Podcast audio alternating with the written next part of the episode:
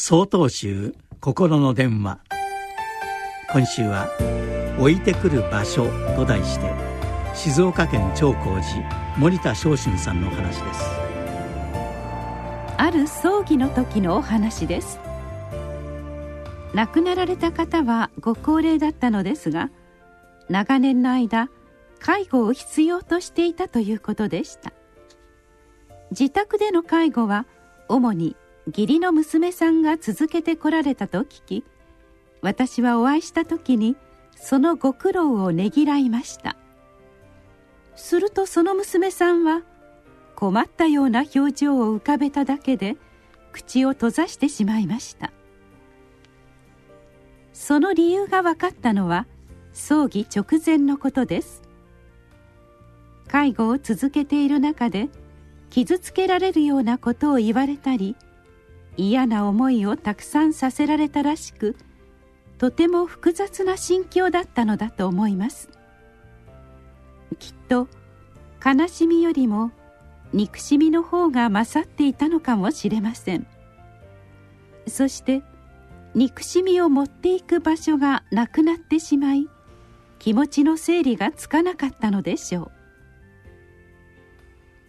う。しかし葬儀の後なぜかその表情は明るくさっぱりとしていました。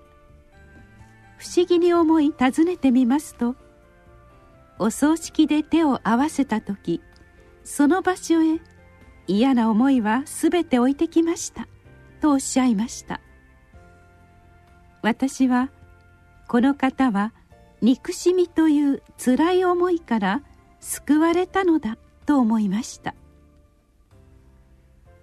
お釈迦様は恨みは恨むことによってなくなることはなく恨まないことによって恨みはなくなると教え示されています。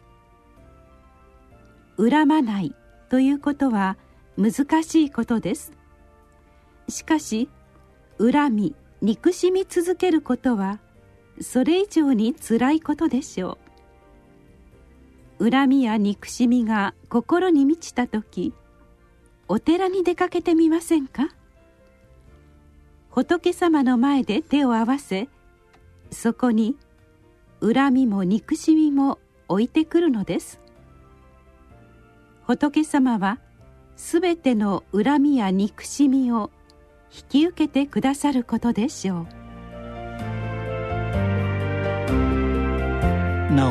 5月8日よりお話が変わります。